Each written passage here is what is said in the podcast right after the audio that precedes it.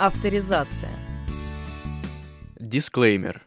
Все совпадения с действительностью случайные. Все события и люди вымышленные. Если вы узнали в героях себя, мы убедительно просим вас обижаться. Также убедительно просим не заставлять главного редактора писать заявление по собственному желанию.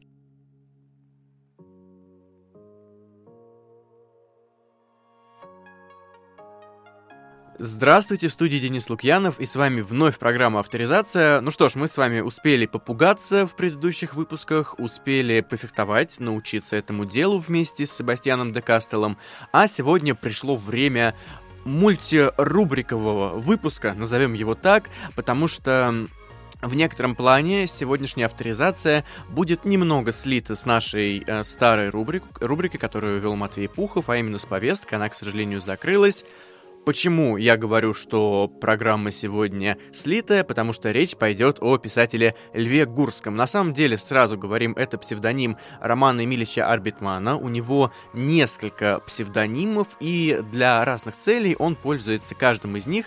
Но сегодня мы поговорим конкретно о Льве Гурском, поскольку именно под этим именем автор пишет художественное произведение. Но также мы сегодня упомянем еще Рустама Станиславовича Каца, Почему, поймете потом, но это другой псевдоним Льва, э, Льва Гурского и, собственно, Романа Арбитмана. Опять же, об этом чуть-чуть попозже, когда придвинемся к произведениям.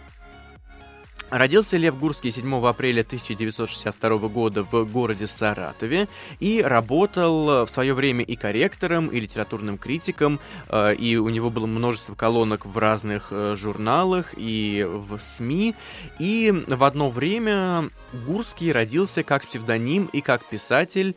И почему это произошло? Дело в том, что автору не хватало в русской литературе того времени иронического триллера, такого детективного, и не хватало этого как читателю, так и писателю Гурскому. Соответственно, появился этот псевдоним, под которым автор решил публиковать книги.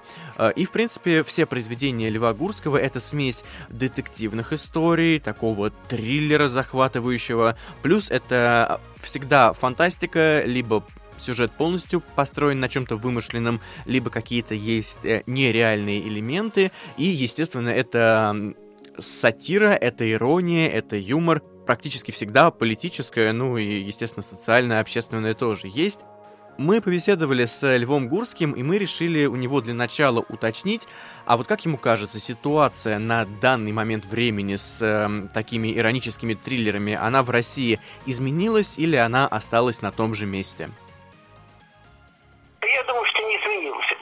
С одной стороны, изменилось, потому что э, одной из составляющих Льва Гурска были еще и э, политические триллеры, которых в, в, в те времена на российском материале. То есть, как бы вот э, мы привыкли в советские годы к политическим триллерам на зарубежном материале. Их довольно было много.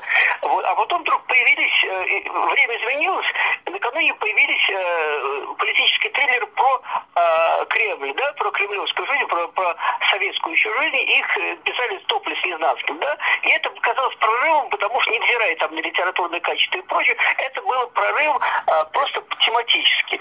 Вот. И когда я начинал а, с Гурского, то одной из составляющих было, да, мне хотелось написать, а, ну, условно говоря, я не знаю, а, ну, не Рекстаута, ну, я не знаю, Фредерика Форсайта, да, только как бы изнутри и на российском материале. Потому что те были написаны все-таки извне, да, хотелось написать изнутри. Вот. А с другой стороны, да, иронически, потому что, потому что он, это не должен быть слишком серьезным, потому что э, если это было бы слишком серьезно, то это было похоже на какую-то паранойю или на конспирологию. Другое дело, конечно, что слово иронически, к сожалению, применительно к российскому детективу было изгажено, испорчено и отдано Дарье Донцовой.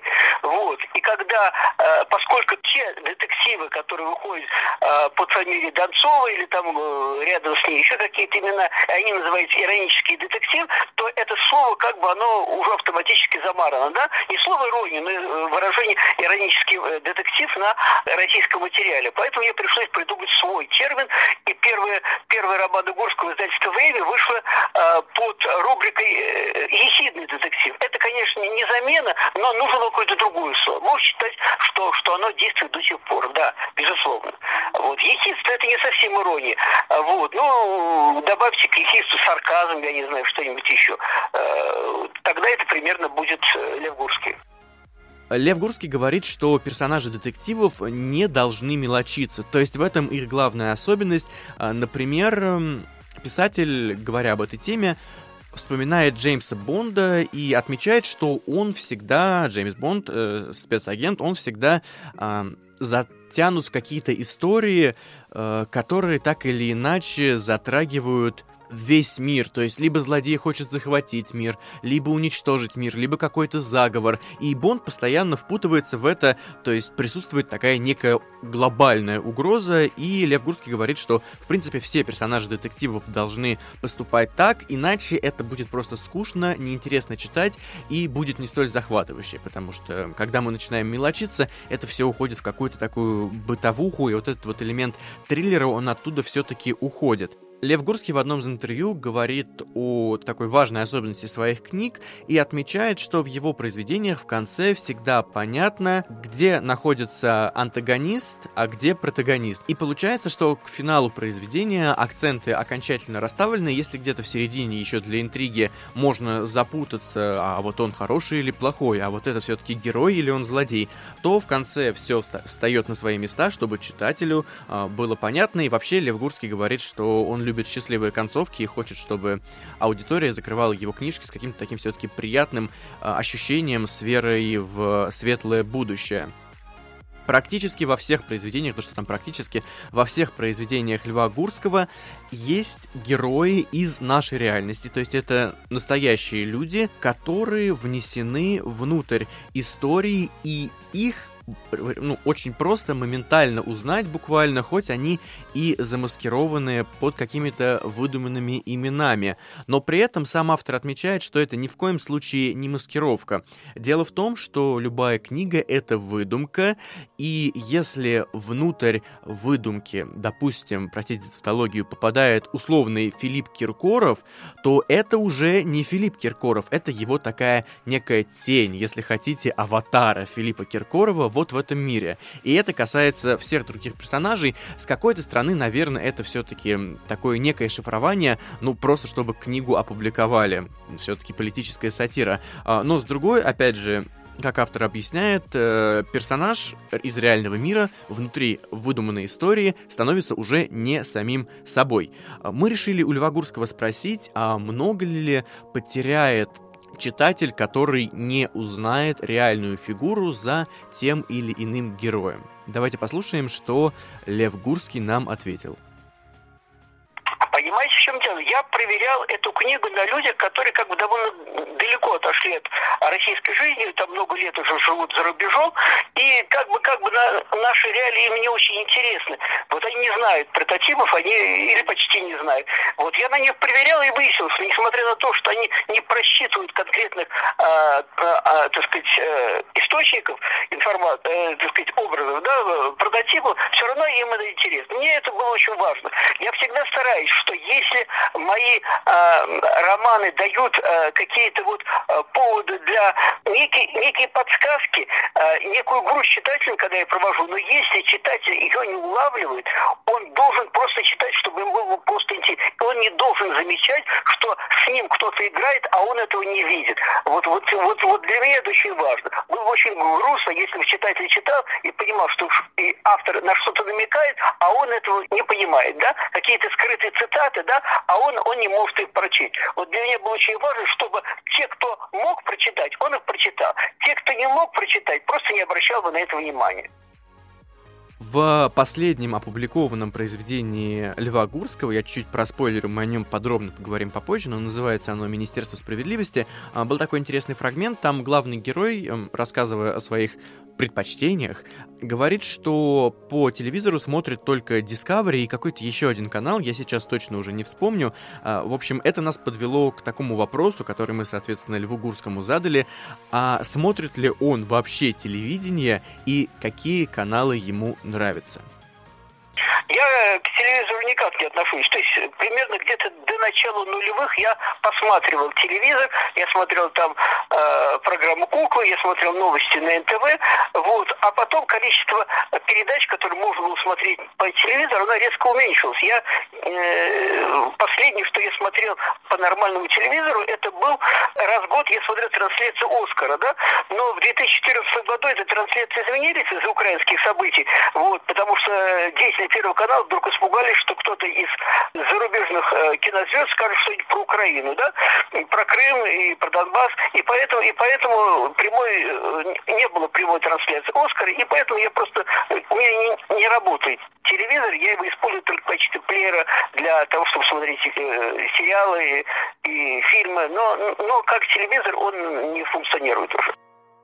Однажды у автора во время презентации романа спросили, а попробует ли он когда-нибудь написать женский роман, и на что, на что Лев Гурский ответил, что он уже пытался, и у него не совсем получилось. Дело в том, что Лев Гурский понял, что у него не получится правдоподобно писать от лица женщины, потому что сам-то он мужчина, и поэтому он придумал такую необычную схему, он думал, может быть, попробовать попробовать написать дамский роман, где несколько глав э, или частей будет написано от лица женщины, а несколько от лица мужчины.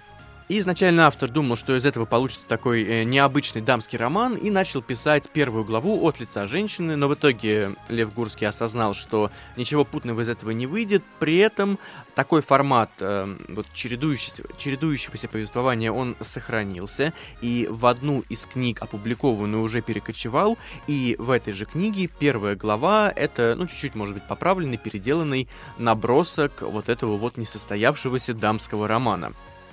Также, опять же, в своем последнем опубликованном произведении Лев Гурский вспоминает э, писателя Нила Геймана, автора «Американских богов», по которым снят сериал, поэтому, скорее всего, вы хотя бы краем уха об этом слышали. Э, также автором э, романа «Никогде» или «За дверью», у которого, кстати, я просто анонсирую быстро, раз уж мы заговорили, должно было выйти э, продолжение, по-моему, 15 ноября или как-то так, но, похоже, судя по активности автора в социальных сетях, это переносится на 21 год. В общем, ждем. А, к чему я заговорил о Ниле Геймане? Да, автор вспоминает этого писателя в последнем произведении, и мы решили у Льва Гурского спросить, а как он, в принципе, относится к творчеству Нила Геймана. Давайте посмотрим, что писатель нам ответил. Я отношусь хорошо к творчеству Нила Геймана, я отношусь к большим вещам хорошо, да, к, к роману Нила Геймана я отношусь хорошо. Мне очень нравятся американские блоги. Мне нравится, э, значит, роман, который у нас в, в начале э, переводился как «За дверь», а потом «Никогде». Вот. Э, еще к, нек, э, к нескольким романам, но я э, довольно прохладно отношусь э, к большинству рассказов, потому что большинство рассказов, не все, но к большинству, они были написаны бегу и по случаю. Вот. А потом он это все собирал в, э, сборнике, и выяснялось, что из 20 рассказов 2-3 приличных, а остальные написаны так себе. Вот. Поэтому мне кажется, что нужно было публиковать только самые лучшие. А он публикует все рассказы. Вот. Его просят написать рассказ на тему, но он печатает. Вот. И если бы я составлял книги Геймана, я бы сказал, вот это мы не печатаем, это слава. Ну кто же меня спрашивает? Меня не спрашивают. Также в одном из интервью, это было такое такая предновогодняя беседа, у Львогурского ведущий спросил, а на его взгляд, кого он может назвать а, главным русским автором того года. По-моему, это был 2015 и как раз-таки уже должен был 16 начаться. И Лев Гурский совершенно неожиданно и для ведущего, и для меня ответил, что это сэр Терри Пратчет, о котором мы говорили в самом первом ностальгическом выпуске нашей программы. И ведущий удивился, я тоже, когда слушал, удивился. Я подумал, может быть, какая-то оговорка, или я что-то недопонял, или сейчас автор поправится в эфире. Э, может быть, он тоже ошибся. Но потом Лев Гурский объяснил, что для него русским становится любой писатель, который переведен. То есть ты можешь быть испанцем, англичанином, э, я не знаю, там, финном, в общем, кем угодно. Если тебя перевели на русском язык, ты издаешься, тебя читают, и даже если ты уже, как, к сожалению, в случае с Терри Пратчетом умер, ты все равно можешь считаться русским м- писателем именно потому, что произведения твои уже каким-то образом вклинены вот, это, вот в этот вот эм, контекст, в культурное пространство, если мы говорим такими сложными терминами, и ты существуешь со всеми остальными писателями, соответственно, если аудитория русская тебя читает, значит ты с какой-то страны русский автор. Вот такое интересное мнение от Льва Гурского. Кстати, Терри Пратчета мы сегодня еще вспомним, но об этом в конце оставим на закуску. Опять же, в этом интервью э, Лев Гурский говорит о западном кинематографе, точнее, его об этом спрашивают. Вопрос был поставлен так, а как вы думаете, почему, несмотря на то, что э, наша киноиндустрия развивается и снимают много фильмов, что-то хорошее, что-то плохое, естественно, почему все равно самые кассовые фильмы за год оказываются западными? Там ведущий приводил несколько кино в пример, э, не помню все, но один пункт из этого списка, по-моему, точно был «Звездными войнами», как раз-таки новыми, которые начали перевыпускать.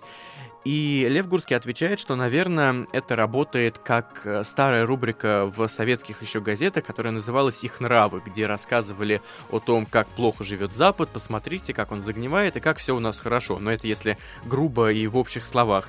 И автор отмечает, что, наверное, с западными картинами в России примерно происходит точно так же, э, то есть их крутят в кинотеатрах, потому что, во-первых, это приносит очень много денег, люди ходят, но при этом пытаются показать, намекнуть, не делайте так, ай-яй-яй, вот не будьте как этот плохой Запад, а будьте как мы, как настоящий э, русский корнями сросшийся с землей человек. Также еще забавный факт о Льве Гурском, когда ему нужно попасть куда-то к определенному времени, не опаздывая, например, на встречу или на интервью или в эфир, э, он всегда старается ходить пешком, потому что знает, если он в этот день сядет на машину или на общественный транспорт, или зайдет в такси, то в любом случае попадет в пробку и опоздает. Это такой закон подлости вселенский. А, собственно говоря, в 1994 году выходит дебютный роман именно Льва Гурского. Называется он «Убить президента». Соответственно, это тот самый э, иронический триллер в российских декорациях, который совмещает в себе еще и политическую сатиру. Э, и это произведение, в принципе, открыло цикл, в который входит еще несколько романов. Э, сюжет немного проанонсирую. Избирается в России президент. По-моему, это второй российский президент избирается по сюжету книги. Э, и начальник службы безопасности сообщает своему начальнику, соответственно, что на него готовится покушение. И дальше уже закручивается сюжет, и он несется в довольно такие, как может показаться в начале, неожиданные дали. В 1993 году, сейчас такой скачок небольшой хронологически сделаю, выходит произведение «История советской фантастики», но автор здесь уже не Лев Гурский, а автор Рустам Кац, о котором я говорил заранее. Если вы пропустили, это еще один псевдоним Льва Гурского, а Лев Гурский — это, соответственно, псевдоним Романа Арбитмана. Вот такая вот матрешка из псевдонимов у нас получается — это некая монография, мистификация о, соответственно, что понятно из названия, истории советской фантастики. Очень э, такая, на мой взгляд, интересная, забавная литературная игра. Э, дело в том, что здесь рассказывается событие советской фантастики, но не по-настоящему, а в выдуманном ключе, то есть что-то там присутствует такого нереального. Например, э, писатель Герберт Уэллс появляется на съезде то ли писателей Советского Союза, то ли Компартии Советского Союза, я сейчас не вспомню. Или, например, Андропов в одном из ну, эпизодов, условно говоря, обсуждает лично с Виктором Пелевиным сюжет его романа «Амон-Ра». Э, напоминаю, про Пелевина тоже у нас была программа, мы говорили про это. Но, напоминаю, действие романа происходит на Луне, и там, в принципе, в таком э, тоже пелевинском, не скажу ироническом, скажу пелевинском ключе, описывается вся вот эта история с полетом Советского Союза на Луну. Там очень неожиданный финал. Если вы не читали, почитайте. Книжка классная. Я сегодня что-то много авторов вспоминаю, говоря совершенно о другом, но не суть дела. Самое забавное это что? Да дело все в том, что многие это произведения, которое специально было написано якобы от имени ученого, якобы под, э, опять же, научный, простите, тавтологию, труд оно было подано, приняли это за чистую монету. Ладно, там вот эти встречи Андропова и Пелевина, э, и тот же Уэллс опять на съезде, но самое интересное заключается в том, что был в этой книжке один эпизод, а, когда товарищ Сталин говорит э, с Рузвельтом о разделе Луны. И Рузвельт еще удивляется. Американский президент думает, что речь идет о делении Германии после победы над Третьим Рейхом. Но э, Сталин говорит, нет, Германию мы поделили, я вообще-то говорю о Луне. Люди тоже приняли это за чистую монету, некоторые, не все, естественно, и более того, э, некоторые авторы начали заключать этот, кусочек э, в свои научные труды, думая, что это было так. Некоторые стали использовать это для создания документальных фильмов, и то есть в интернете можно действительно, если по поискать, найти множество материалов, где это подано как правда. А, мы решили у Льва Гурского спросить, а как он думает почему аудитория была такой доверчивой и почему она вообще приняла вот эти выдуманные все истории за правду. Давайте послушаем, что он нам ответил. Ну, на самом деле, большинство людей, которые, которые прочитали книгу, они все поняли правильно. Я об этом могу судить по э, как бы реакции первых читателей, э, моих коллег, любителей фантастики и фантастоведов, и писателей фантастов, все прекрасно все догадались.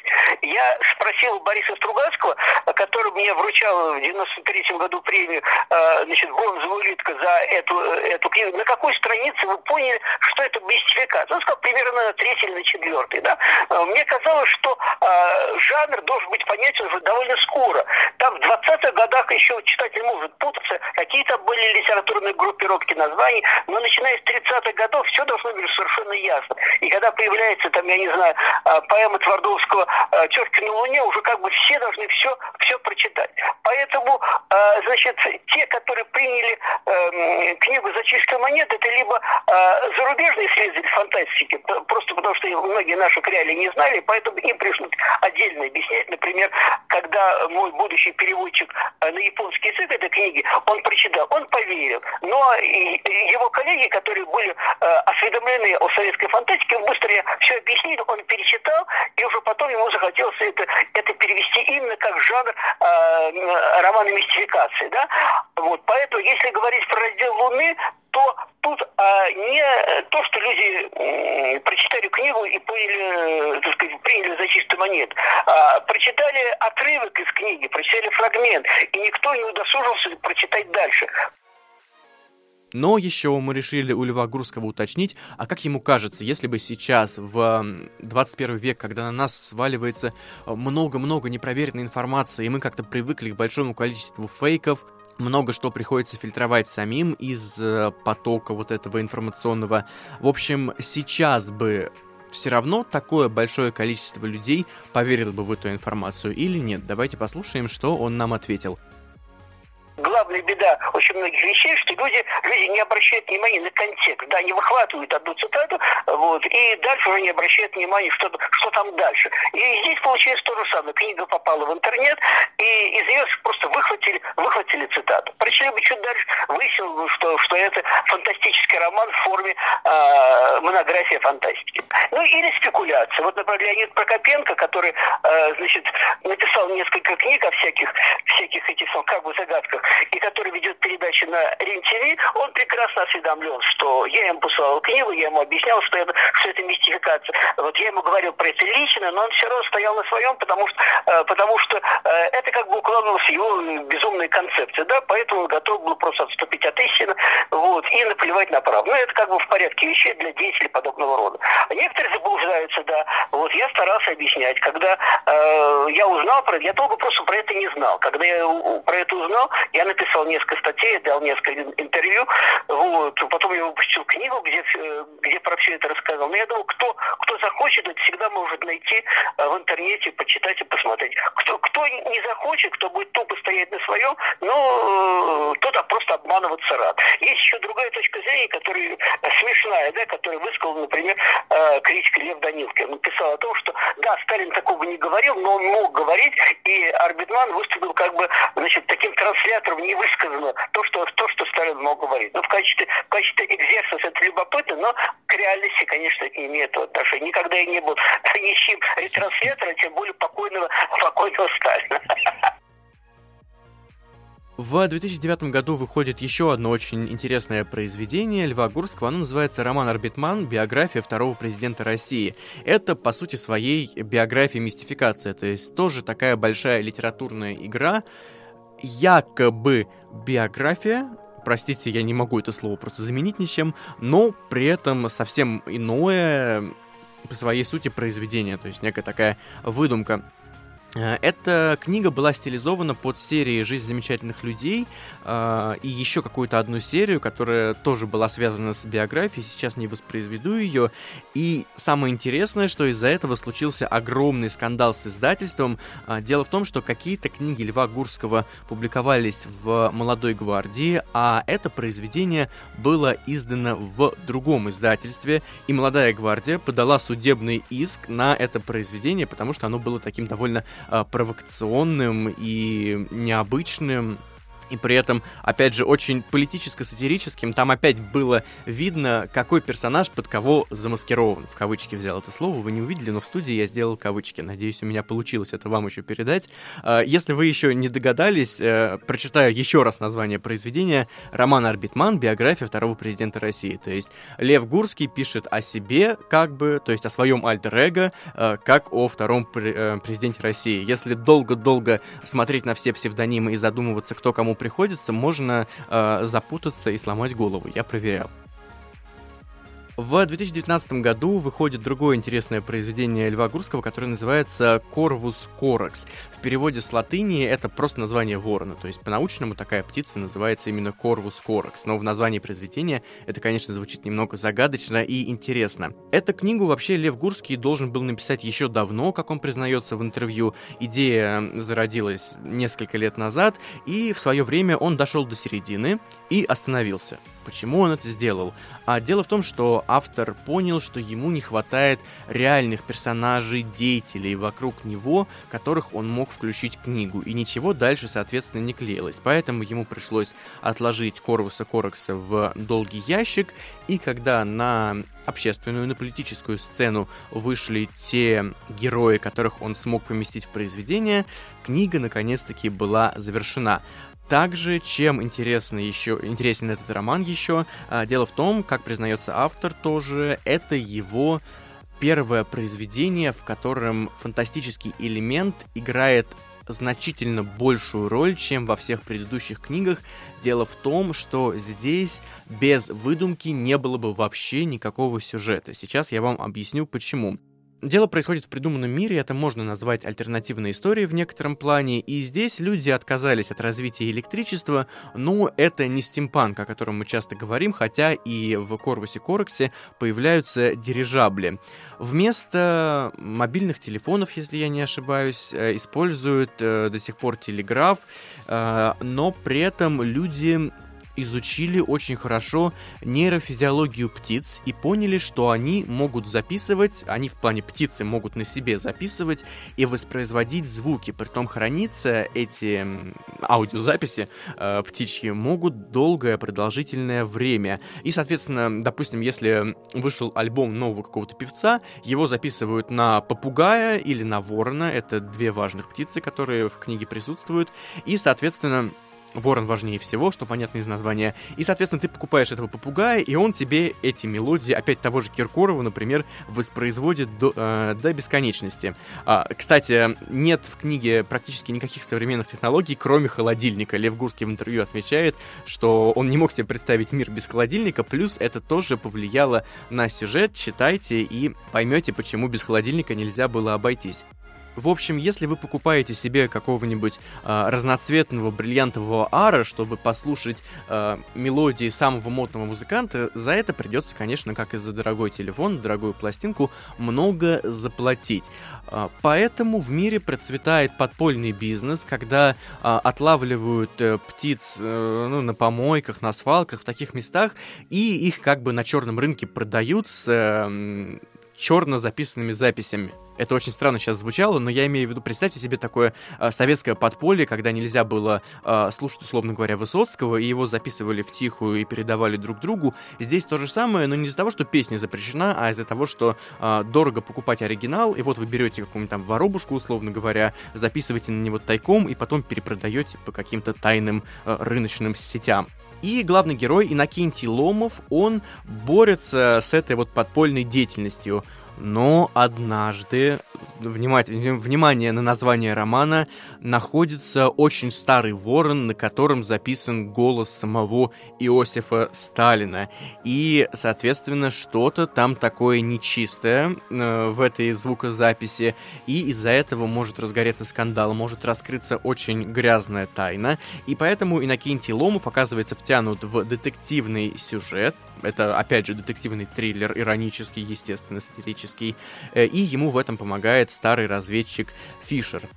И поскольку вот эта вся птичья тема в произведении играет очень большую роль и настолько хорошо прописана, мы решили у Льва Гурского спросить, а проводил ли он какое-то исследование, погружался ли в нейрофизиологию пернатых конкретно для этого произведения, да и в принципе э, ищет ли он какую-то специфическую информацию перед тем, как сесть написать роман. Давайте послушаем, что писатель нам ответил.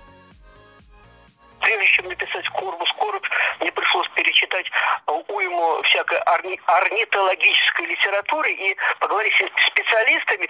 И для некоторых то, что я придумал, казалось абсолютно ересью, а другие говорили, а почему бы и нет. В конце концов, э, такое может быть. Э, и действительно, так сказать, э, ну вот то, что, то, что по, по некому признаку они могут запоминать эти, так сказать, вот кодовое слово, которое позволяет им запоминать, это, конечно, фантастика. А то, что, скажем, вороны могут воспроизводить человеческую речь, это как бы безусловный факт.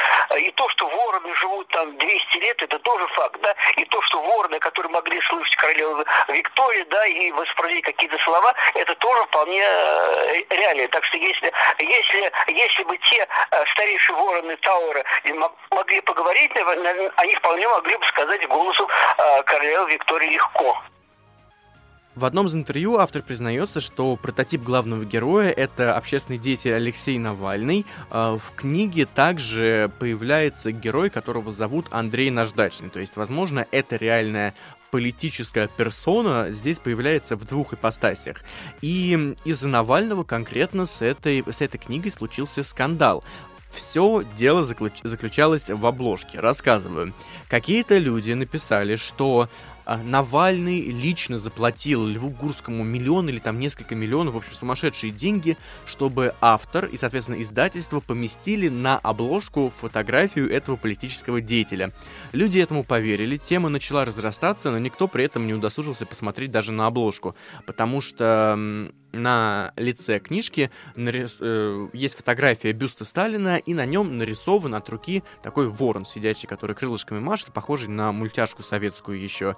Никакого Навального там, в принципе, не было. Но эта тема э, начала разрастаться, э, она попадала даже в СМИ, не просто там в блоги или на личные странички. Э, и Льву Гурскому постоянно на презентации или в интервью, когда он говорил об этой книге, приходилось еще раз объяснять, что нет, Навальный ему миллионов, к сожалению, не платил, и что... Ну, почему к сожалению? Потому что никто не откажется от халявного миллиона, э, и что на обложке, если на нее посмотреть, нет никакого Навального, там есть только Сталин и э, Ворон, Вороненок. Лев Гурский тоже нам немного прокомментировал всю вот эту вот историю, скандал вокруг обложки и, в принципе, этой ситуации с Алексеем Навальным. Давайте послушаем, что автор рассказал. Корвусе появился э, Андрей Наждачный, очень много было недовольных. Как, как говорила одна э, деятель, э, кто, не вспомню, в общественной палате, все было хорошо, и тут, и тут, и тут появился Навальный, да? В 2020 году, совсем недавно, выходит почему-то в мягкой обложке, к моему большому сожалению. Э, это так, справка просто. Последний роман, на данный момент изданный, э, Льва Гурского под названием «Министерство справедливости». Э, очень необычная, интересная книжка. Сейчас немного о сюжете. Россия будущего недалекого, вечный президент России Пал Павлович Дорогин. А, опять же, вы можете сейчас, когда я буду произносить некоторые фамилии, искать или просто говорить по персонажу, искать аналогии с реальными политическими и не только деятелями.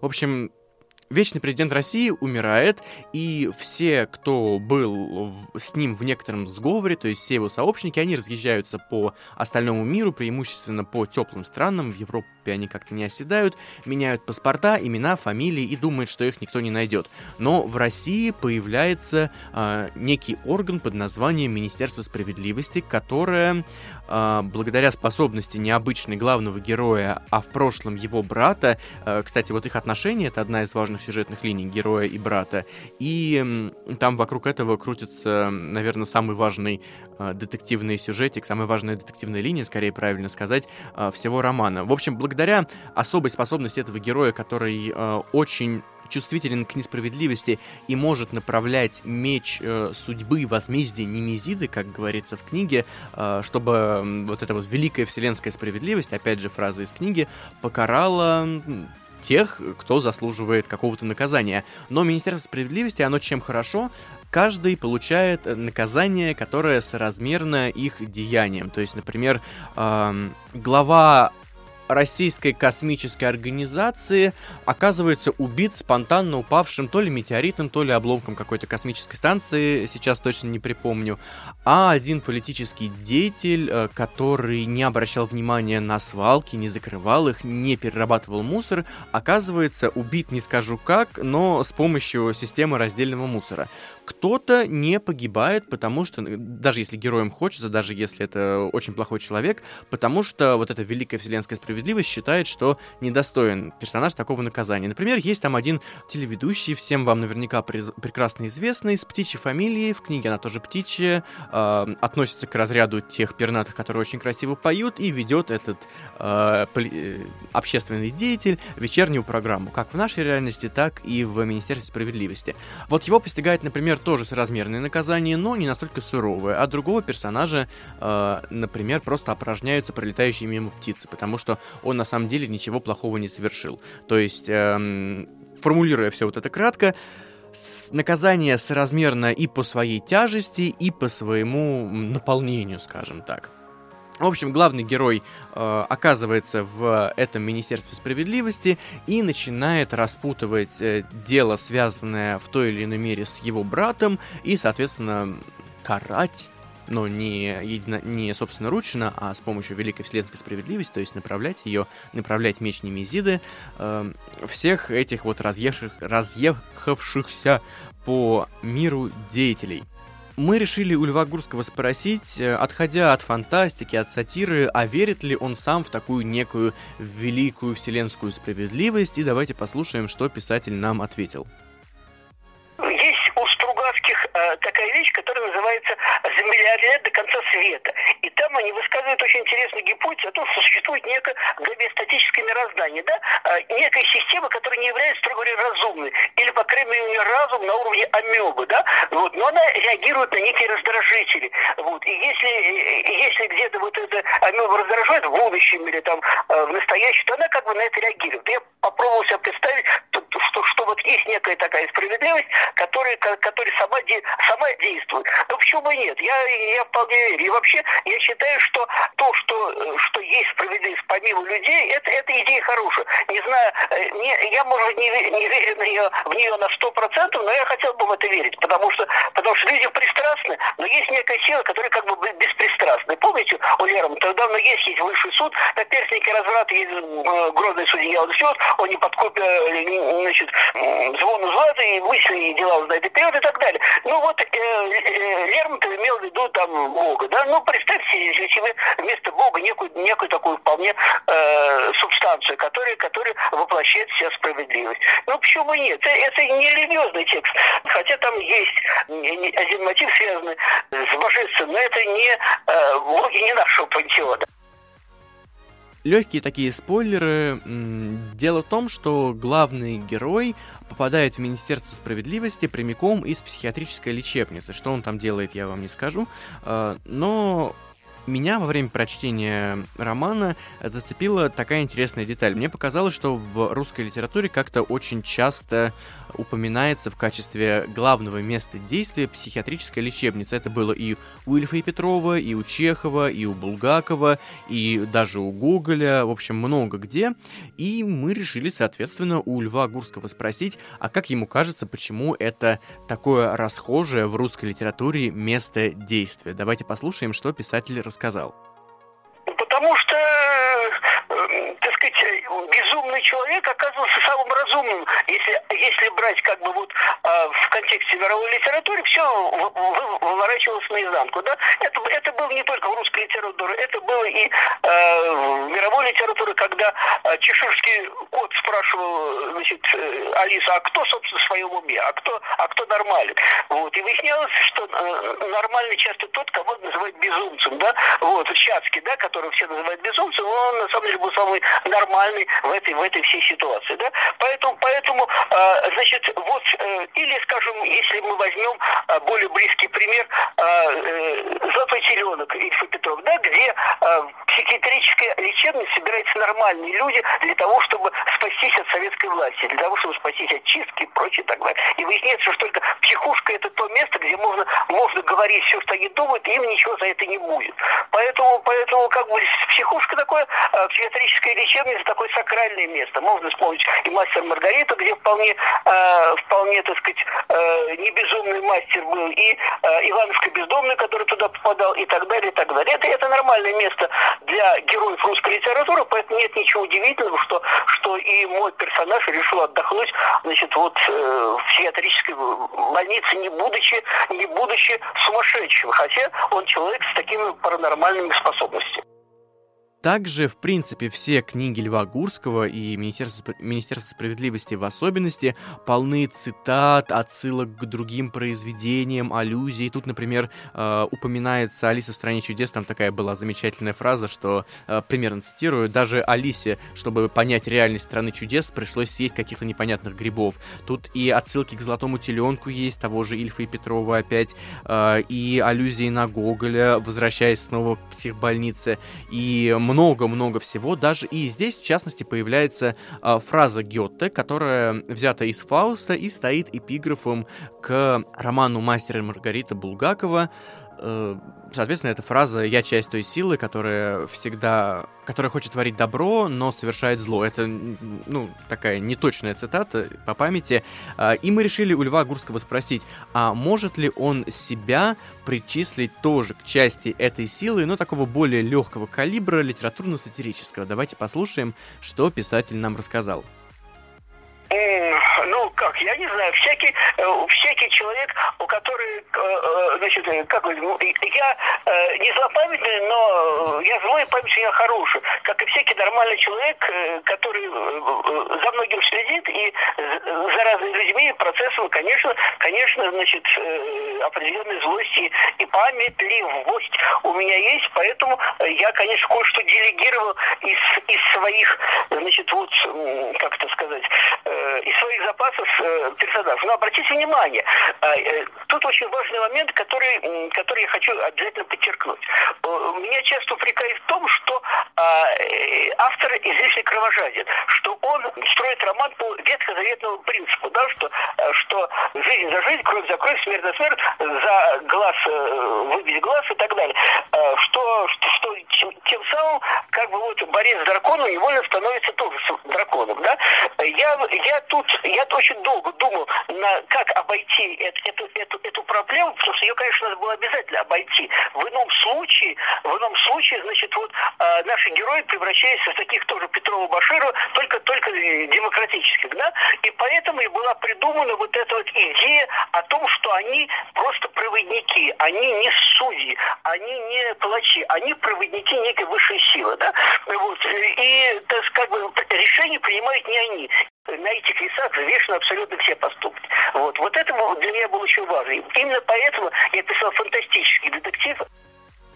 Я в самом начале программы затизерил, что сегодня мы еще на десерт с вами поговорим про сэра Терри Пратчета. И вот мы наконец-то дошли до этой части. Дело в том, что а, мы решили у Льва Гурского спросить, а какие произведения он может нам порекомендовать, а конкретно какие сатирическо-юмористическо-фантастические романы он может посоветовать. А, и давайте послушаем, что он нам ответил. Спойлер, там присутствует сэр Терри Пратчетт.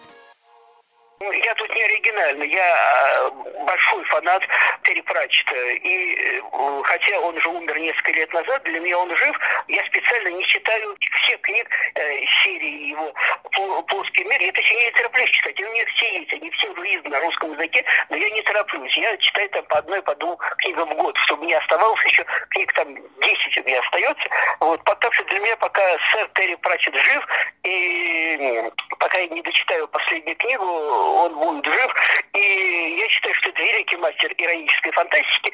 И если говорить э, о конкретных романах из цикла «Плоский мир», ну, я не знаю, я бы выбрал несколько романов о ведьмах, совершенно замечательные. Э, я бы выбрал несколько романов о «Ночной страже».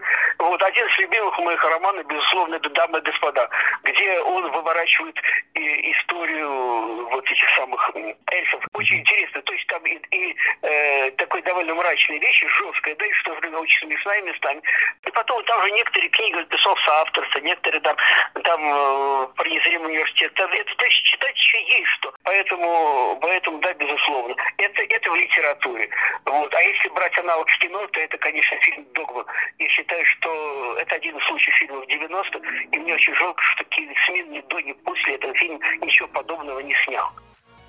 Ну и на прощание я бы хотел прочитать вам отрывки из последнего изданного романа Льва Гурского «Министерство справедливости».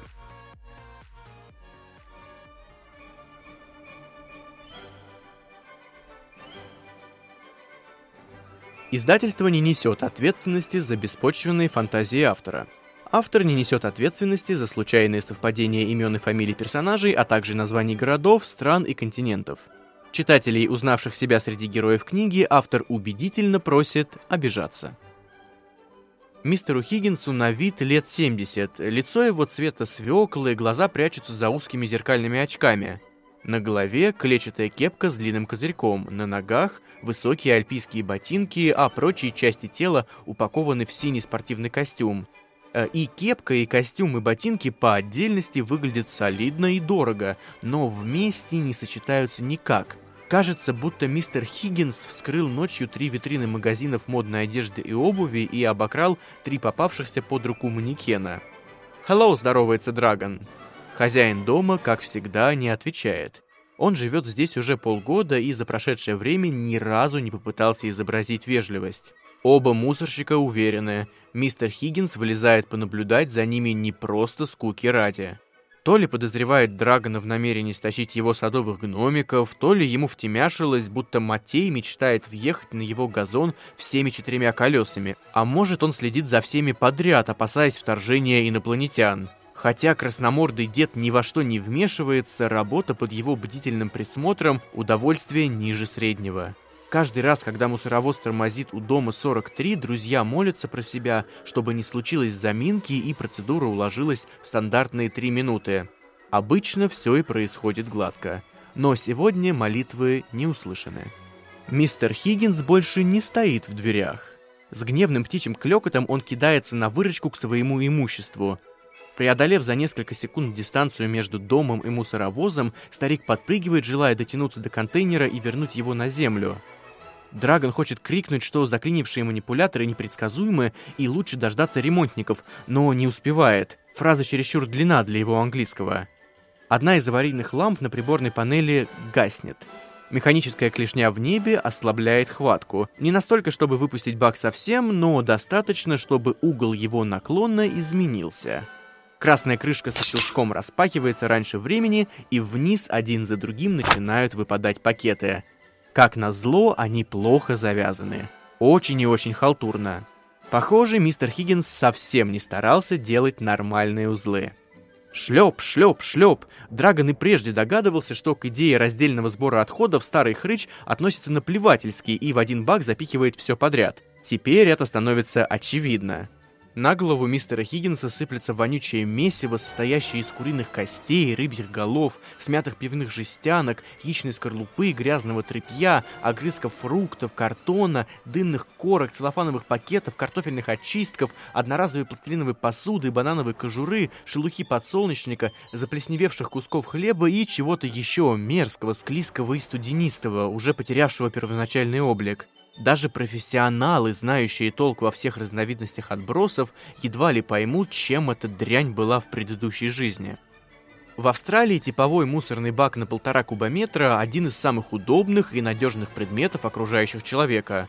Он экологичен, функционален, сделан из легкого сплава, выкрашен нетоксичной краской, а для удобства транспортировки снабжен двумя колесами. И, что немаловажно, такие контейнеры в быту абсолютно безопасные – если, конечно, они не падают на человека с высоты. На приборной панели мусоровоза гаснут еще две аварийные лампы. Громко щелкнув, механическая клешня полностью разжимается и освобождает бак. Высота небольшая, а емкость уже пуста, поэтому у хозяина дома 43 по Крюгер-стрит все еще неплохие шансы остаться невредимым. Но, похоже, фортуна сегодня не на его стороне.